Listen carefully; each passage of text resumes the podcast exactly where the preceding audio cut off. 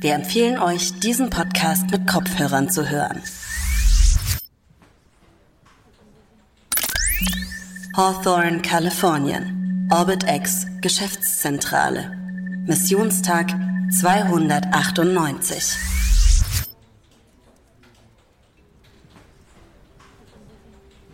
Also, Miss March will, dass wir noch vor Ende des Jahres den Dokumentarfilm über die Mission fertigstellen. Sie will ihn bei der Aktionärsversammlung zeigen. Also, geh bitte ins Archiv und hol das gesamte Videomaterial aus der Vorbereitungszeit. Ich habe schon nachgesehen. Die Hälfte der Aufnahmen ist vertraulich. Egal, lass sie dir trotzdem überspielen. Aber wir können die Aufnahmen doch sowieso nicht verwenden. Da sind Überwachungsvideos aus dem Bunker dabei. Das ist eigentlich nur für die Crew zugänglich. Ja, ja, schon klar. Schau's dir trotzdem mal an. Man weiß ja nie. Und lass dir auch alle Funkverläufe geben. Die kann man gut über die Schnittbilder legen.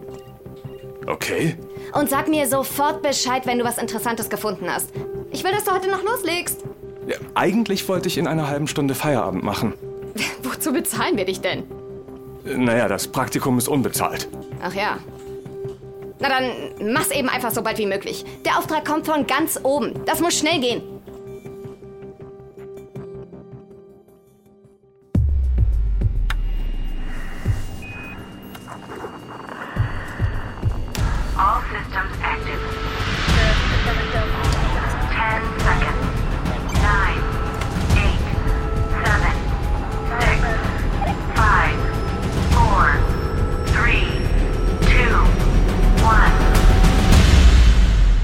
Mission Mars.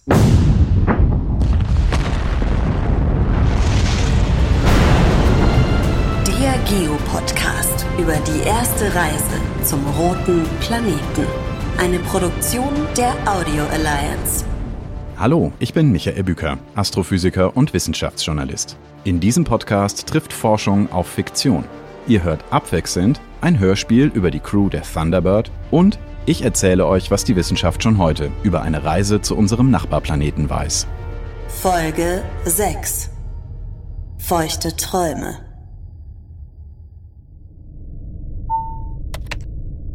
Letzte Woche war mein Geburtstag und wir waren im Naturkundemuseum. Und da war ein Teil vom Museum, wo ganz viel Info zum Mars war. Ich habe allen meinen Freunden erzählt, dass du da gerade bist. Als erster Mensch überhaupt. Die haben vielleicht gestaunt.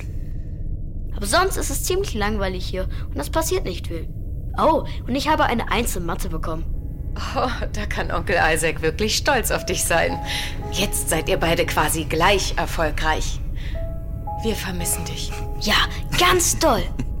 ähm, falls du zufällig Mama da oben im Wälder triffst, sag ihr, dass wir sie auch ganz sehr vermissen und hoffen, dass es ihr gut geht. Aber Onkel Isaac, eine Sache verstehe ich noch nicht so ganz. Wie kann es sein, dass ihr beide im Himmel seid, aber du kannst wieder zurückkommen? Ist das, weil du ein Raumschiff dabei hast? Dann sollten wir einfach Raumschiffe für alle Leute bauen, damit jeder zurückkommen kann, wann er will. Ja, Isaac, sag das mal deinem Chef. Wir freuen uns auf deine nächste Nachricht. Bis bald.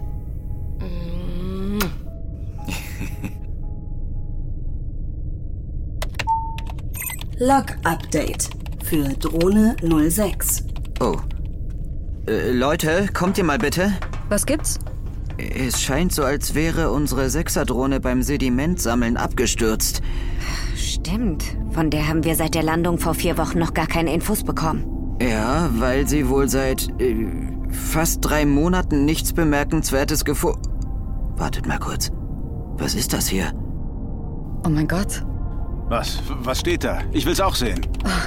Das Voranalysegerät hat bei Sedimentproben vor zwei Wochen Spuren von Wasser gefunden. Flüssigem Wasser. Heilige Scheiße. Okay, es wurden 9 Milliliter gefunden. Das kam schon vor. Was ist daran so sensationell? Na, aber schau mal hier. Der Probenbehälter fasst nur 150 Milliliter Sand. Davon 9 Milliliter. Der Sand ist für Maßverhältnisse praktisch mit Wasser durchtränkt. Das könnte ein Jahrhundertpfund sein. Wer weiß, wie viel Wasser es dort noch gibt. Isaac, wo wurde diese Probe gefunden?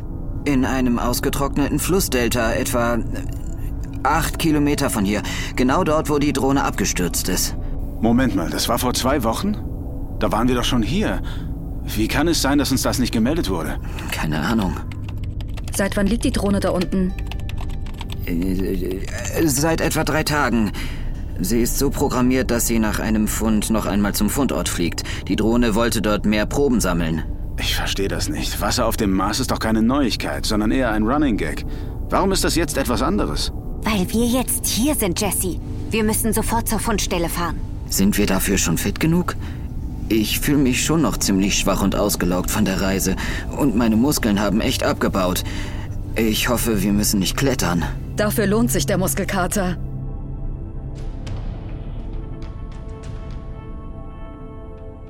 Die Crew der Thunderbird-Expedition befürchtet zu Recht, sich bei ihrem geplanten Außenansatz einen Muskelkater zu holen. Nach neun Monaten in der Schwerelosigkeit haben ihre Körper, trotz des strengen Trainingsprogramms, so viel Muskelmasse abgebaut, dass die Arbeit in der Schwerkraft des Mars große Mühen bedeutet. Und das obwohl die Schwerkraft auf dem Mars nur ein Drittel so stark ist wie auf der Erde. Astronautinnen, die auf der internationalen Raumstation ISS arbeiten, verbringen dort in der Regel sechs Monate, während derer sie zwei Stunden täglich Sport treiben. Trotzdem müssen sie bei der Rückkehr zur Erde aus ihrem Raumschiff in der Regel getragen werden. Immerhin hat die Thunderbird Crew nach drei Wochen auf dem Mars wieder einige Muskelmasse neu aufgebaut. Und ganz gleich, wie der Körper auch protestiert, die Aussicht, flüssiges Wasser auf dem Mars zu finden, ist jede Mühe wert. Bis ins 19. Jahrhundert gab es kaum handfeste Anhaltspunkte dafür, wie es auf dem Mars überhaupt aussieht. Durch Teleskope waren die weißen Polkappen zu sehen, die sich mit den Jahreszeiten verändern, genau wie auf der Erde. Sowie verschieden helle und dunkle Flächen, ähnlich unserer Kontinente. Da lag es nahe, sich den Mars wie eine kleine Erde vorzustellen, mit Ozeanen, Flüssen, Wind, Wolken und Regen. Italienische Astronomen glaubten sogar, auf dem Mars große Wasserläufe zwischen der Nord- und Südhalbkugel zu erkennen. Sie nannten sie auf Italienisch Canali, ein Wort, mit dem natürlich entstandene geologische Abläufe oder Rinnen gemeint waren. Einige ihrer amerikanischen Kollegen versteiften sich jedoch bald auf die Interpretation, es müsse sich um Kanäle im Sinne von Bauwerken handeln. Vor diesem Hintergrund erschien im Jahr 1898 der Roman The War of the Worlds, auf Deutsch Der Krieg der Welten von H.G. Wells. Er erzählt von einer kriegerischen Invasion der Erde durch Marsbewohner. Das Leben auf dem Mars, so die Prämisse der Geschichte, steht vor dem Aussterben. Um ihr Überleben zu sichern, wollen die Marsbewohner die Erde übernehmen. Der Roman wurde im Jahr 1938 von Orson Welles als erschreckend realistisches Radiohörspiel inszeniert, das eine Nachrichtensendung nachahmte. Bemerkenswert ist an dem Hörspiel ein inszeniertes Interview mit einem Astronomieprofessor, der die Vorstellung von künstlich angelegten Kanälen auf dem Mars entschieden zurückweist. In your opinion, what do these transverse stripes signify, Professor Benson? Not canals, I can assure you, Mr. Phillips. They Although that's the popular conjecture of those who imagine Mars to be inhabited. Besagter Professor wird jedoch kurz darauf eines Besseren belehrt. Er reist zusammen mit dem Radioreporter zu einem rätselhaften Objekt, das auf der Erde gelandet ist. Dieses beginnt kurz darauf mit dem Angriff auf die Menschheit. Wait a minute, something's happening. Humped shape is rising out of the pit. I can make out a small beam of light against a mirror. What's that? There's a jet of flame springing from the mirror and it leaps right at the advancing men. It strikes them head on. Lord, they're turning into flames. Now the whole field's caught up by the woods, of auto- Anders als oft erzählt wird, löste dieses Radiohörspiel in den USA keine Massenpanik aus. Trotzdem machte es den Produzenten und Schauspieler Orson Welles weltberühmt. Unterdessen studierte die Astronomie den Mars mit immer fortschrittlicheren wissenschaftlichen Instrumenten und erkannte, welche lebensfeindlichen Bedingungen tatsächlich auf unserem Nachbarplaneten herrschen. Die viel zu dünne Atmosphäre aus fast reinem Kohlendioxid taugt nicht zum Atmen.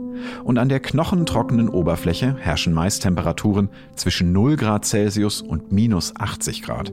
Die ersten robotischen Erkundungssonden und Landeroboter der 60er und 70er Jahre bestätigten dieses Bild. Der eiskalte Mars, über und über von Kratern und Staub bedeckt, eine geologisch und biologisch tote Welt. Doch in den letzten 50 Jahren hat sich auch dieses Bild noch einmal gewandelt. Es stimmt, der Mars ist abweisend und unwirtlich, doch er war es nicht immer. ausgetrocknete Seen und Flussbetten, verwittertes Gestein und verstreute Vorkommen kleiner Mengen gefrorenen Wassers zeugen von einer fernen Vergangenheit, in der auf dem Mars reichlich Wasser geflossen ist. Vor rund vier Milliarden Jahren, ungefähr zur gleichen Zeit, als auch das Leben auf der Erde entstand, dürfte unser Nachbarplanet Mars eine dichte Atmosphäre, ein warmes Klima und einen lebhaften Wasserkreislauf gehabt haben.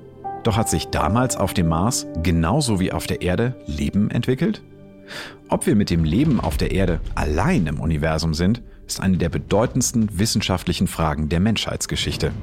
Die Antwort könnte praktisch vor unserer Haustür schlummern, nämlich an der Oberfläche des Nachbarplaneten Mars. Dort macht sich gerade die Thunderbird-Expedition bereit, bei einem Außeneinsatz einen Muskelkater zu riskieren.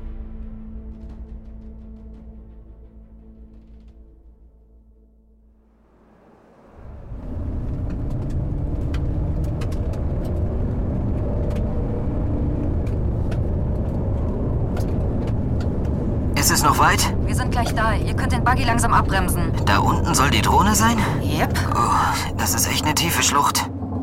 Was denkt ihr, wie weit geht's hier runter? Ah, Bestimmt 15, vielleicht sogar 20 Meter. Oh. Wer von uns geht? Ich gehe.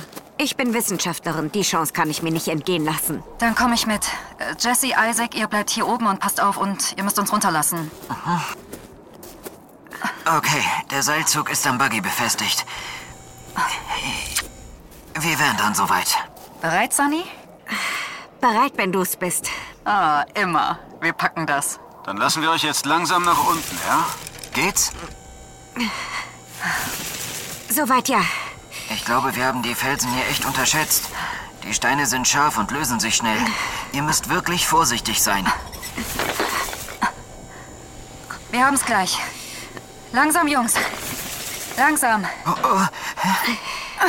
Du darfst dich nicht so fest abstoßen, Anna, sonst trittst du noch Felsbrocken los. Ist doch nichts passiert. Ich glaube, dass... Oh, oh, fuck, Sunny. Bist du okay? Alles gut. Ich bin an einem lockeren Felsbrocken abgerutscht. War das meine Schuld? Oh. Pass auf! Über dir! An die Wand! Ja! Scheiße, Mann. Ich dachte nicht, dass es so gefährlich ist.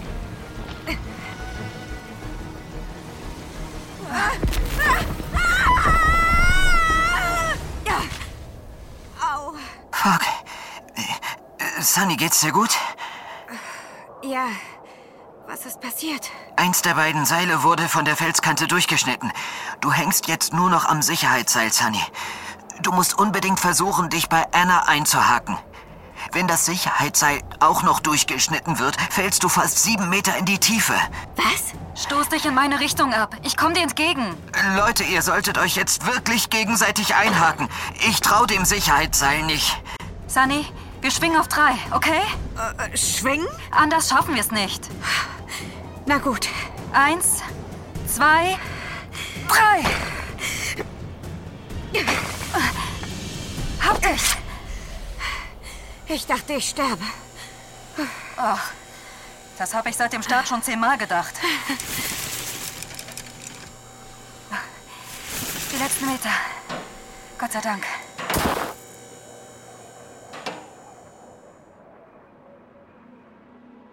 Eine Klettertour, wie die Thunderbird-Expedition sie hier unternimmt, ist für einen Außeneinsatz mit Raumanzügen bereits die höchste Kunst. Doch was braucht es überhaupt, um eine Marsbasis zu verlassen und auf dem roten Planeten im Freien zu arbeiten? Darüber habe ich mit jemandem gesprochen, der sich wie nur wenige andere auf der Welt mit Marsbasen und Raumanzügen auskennt. Mein Name ist Dr. Gernot Krömer, ich bin Direktor am Österreichischen Weltraumforum und gleichzeitig auch Analog-Astronaut. Das heißt, wir simulieren sozusagen zukünftige Marsreisen in marsähnliche Umgebungen auf der Erde und schauen, was da alles technologisch schiefgehen kann und wie wir am besten eine sichere und wissenschaftlich produktive Mission auf dem Mars erreichen. Was muss passieren, habe ich ihn gefragt, wenn ich in meiner Basis beschließe, ich möchte in einer Stunde draußen im Marssand stehen? Also wenn man in einer Stunde draußen sein möchte, das ist sehr, sehr sportlich. Also die üblichen Vorbereitungszeiten von Raumanzügen zum Rausgehen, da reden wir von Stunden. Der Spruch, du Schatz, ich geh mal kurz vor die Türe, das spielt leider nicht. Unser Raumanzug im WWF dauert circa drei Stunden zum Anziehen, braucht ein ganzes Team dahinter. Also das wird auch bei echten Marsraumanzügen nicht sehr viel schneller gehen, glaube ich. Das ÖWF ist das österreichische Weltraumforum. Es hat einen Mars-Raumanzug entwickelt und das ÖWF treibt einen großen Aufwand, um Einsätze auf dem Mars möglichst realistisch auf der Erde nachzustellen. Dafür begeben sich die Analog-AstronautInnen mit ihrer Ausrüstung nicht nur in die österreichischen Alpen, sondern zum Beispiel auch in die Wüsten von Utah, Marokko oder Israel. Wie sollte ein Raumanzug für eine Mars-Expedition idealerweise aussehen? Die Mars-Simulationen des ÖWF haben eine klare Strategie ergeben. 99 Prozent der Technik, die wir im Raumanzug verbauen, bauen wir, weil wir müssen. Der Astronaut muss atmen, muss temperiert sein, etc. Die ideale Approximation eines Raumanzugs ist nichts anderes wie ein Vergrößerungsglas, ein Gesteinshammer, Bermuda-Shirts und ein Jana Jones-Food, weil er cool ausschaut. Und alles andere ist ein Zugeständnis an die Umweltbedingungen auf dem roten Planeten. Das heißt, wir sind vor langer Zeit davon weggegangen, diese eierlegende Wollmilchsau zu requirieren, wo dann ein Georadar im linken Schuh eingebaut ist und ein Sitz, der ausfahren kann, wenn er müde ist, hin zu dem Keep it simple. Weil etwas, was ich nicht mit habe, kann auch nicht kaputt gehen. Das mag überraschend klingen. Ausgerechnet eine Expedition zu einem anderen Planeten soll auf Low-Tech setzen, doch diesen vielleicht überraschenden Ansatz stützen auch Erfahrungen aus der realen Raumfahrt. Das war etwas, wo ich selber in meiner Frühzeit im Raumanzugsbusiness fast zehn Jahre lang gebraucht habe, um zu verstehen, dass die russischen Raumanzüge zwar ein bisschen simpler wirken als die amerikanischen, aber dass Einfachheit ein unglaublich elegantes Designprinzip auch ist. Und äh, das heißt, alles, was ich an Special Operations mit dem Raumanzug machen möchte, weil ich mich eine Bergwand runterseilen möchte oder ein Rover reparieren müsse, das nehme ich im Werkzeugkoffer bitte einfach, weil ich brauche es nicht ständig. Das heißt, der Raumanzug sollte möglichst wenig spürbar sein. Doch selbst wenn der Marsanzug für Raumfahrtverhältnisse ein einfaches System ist, bringt er in der technischen Praxis immer noch große Herausforderungen mit sich. Die Realität schaut leider Gottes ganz anders aus. Das Ding wiegt 50 Kilogramm bei uns. Auf dem Mars werden wir von ca. 100 Kilogramm äh, Masse ausgehen müssen. Das ist dann so mit der Marsschwerkraft so ca. 30, 40 Kilogramm ungefähr. Und dazu kommt auch noch die Druckbeaufschlagung denn der Raumanzug ist unter Überdruck gesetzt. Der Mars selber hat einen sehr, sehr geringen Luftdruck umgeben.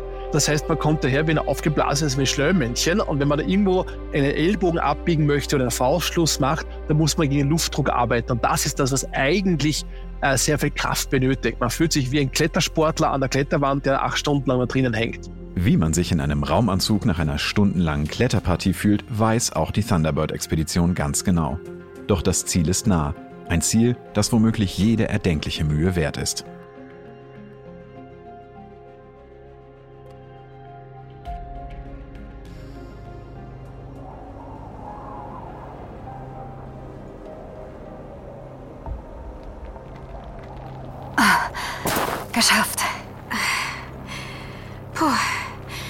Jetzt nur noch wieder hochkommen, was? Daran denken wir, wenn es soweit ist. Erstmal müssen wir die Drohne finden. Alles gut bei euch da unten? Ja, alles gut. Wir machen uns jetzt auf die Suche nach der Drohne. Okay, seid vorsichtig. Ist gut.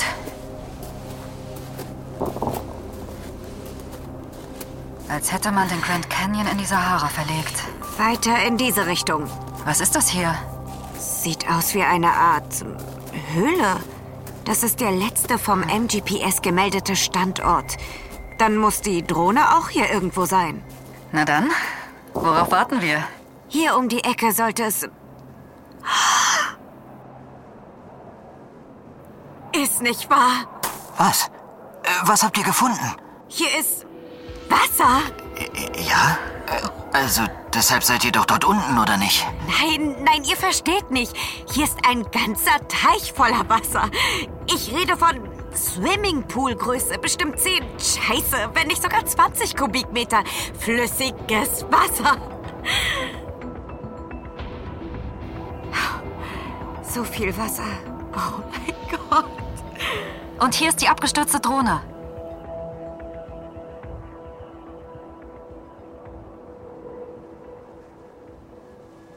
Im Wissenschafts- und Weltraumjournalismus ist die Nachricht Wasser auf dem Mars gefunden eine Art Running Gag, weil sie seit vielen Jahren alle Nase lang aufs Neue verkündet wird.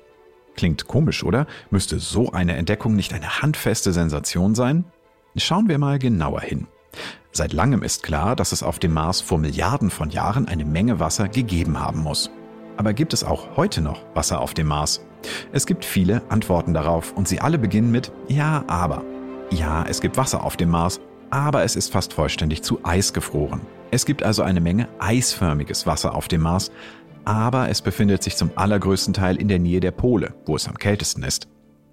Vor einigen Jahren wurde auch eine große Menge flüssigen Wassers gefunden, aber versteckt in einem See, der kilometertief unter der Oberfläche am Südpol liegt. Es gibt auch Hinweise auf flüssiges Wasser an der Oberfläche, aber wenn dann nur kurz und nur in kleinen Rinnsalen von extrem salzigem Wasser und nur an gewissen Abhängen zur richtigen Jahreszeit. Diese Rinnsale sind noch nie beim Fließen auf frischer Tat ertappt worden, sondern werden nur als mögliche Ursache gehandelt für rätselhafte Spuren im Marssand. Inzwischen gibt es auch Hinweise darauf, dass hier vielleicht gar kein Wasser fließt, sondern nur der Sand auf eine besondere Weise rieselt.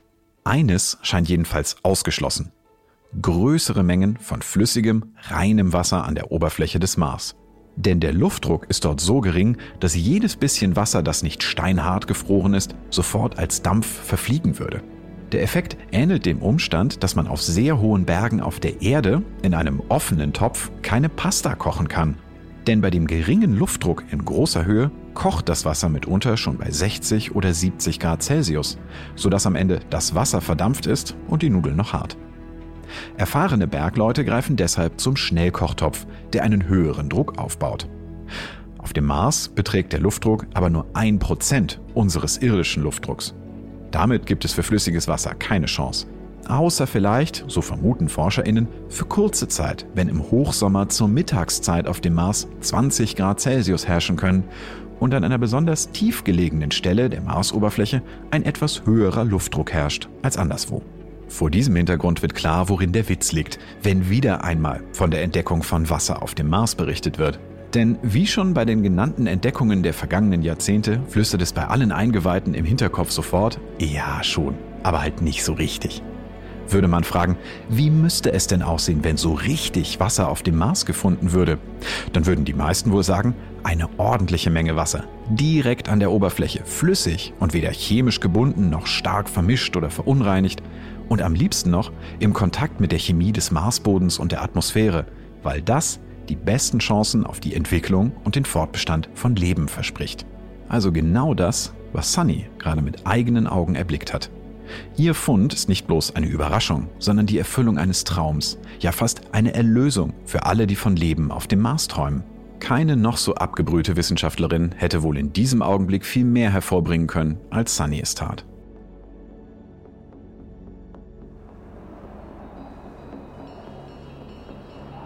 Leute, unser Sauerstoff ist bald aufgebraucht. Ihr müsst jetzt langsam wieder hochkommen.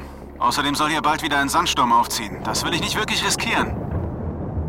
Aber wir haben noch nicht genug Proben gesammelt. Sunny, ihr müsst wieder hochkommen. Das wird deutlich länger dauern als der Abstieg. Scheiß auf die Proben. Aber ich... Komm schon, wir haben doch was gesammelt. Aber hier ist so viel Wasser. In jedem Liter könnten tausende neue Spuren von Leben enthalten sein. Wir kommen noch mal zurück, okay? Okay.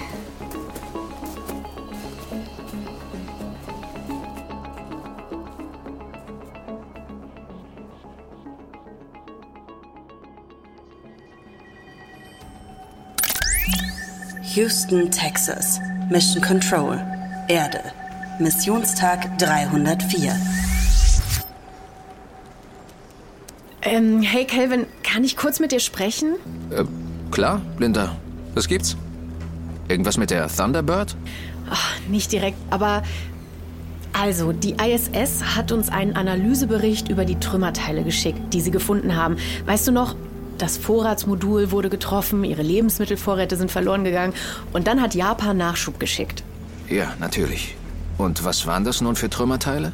Es waren die Überreste eines chinesischen Satelliten. Äh, oh. Wie kann das denn passieren? Haru Nakamura glaubt, es war ein Waffentest. Aber das hätten wir doch mitbekommen, wenn die eine Rakete gestartet hätten. Ja, das ist ja der Punkt. Sie haben den Satelliten nicht von der Erde aus abgeschossen. Was? Ja, es, es scheint so, als ob manche der chinesischen Sonden in Wahrheit Satellitenabschusswaffen sind. Sie haben einen das ihrer eigenen Satelliten oh. abgeschossen und die Trümmerteile haben die ISS getroffen. Ist das bestätigt? Na, nicht zu 100 Prozent, aber... Wir sollten ein Meeting mit der Führungsebene einberufen. Sofort. Warte, warte. Ist nicht erst im letzten Monat eine neue chinesische Sonde im Marsorbit angekommen? Hm, jap, Und einen eigenen Satelliten haben sie dort auch. richtig. Scheiße.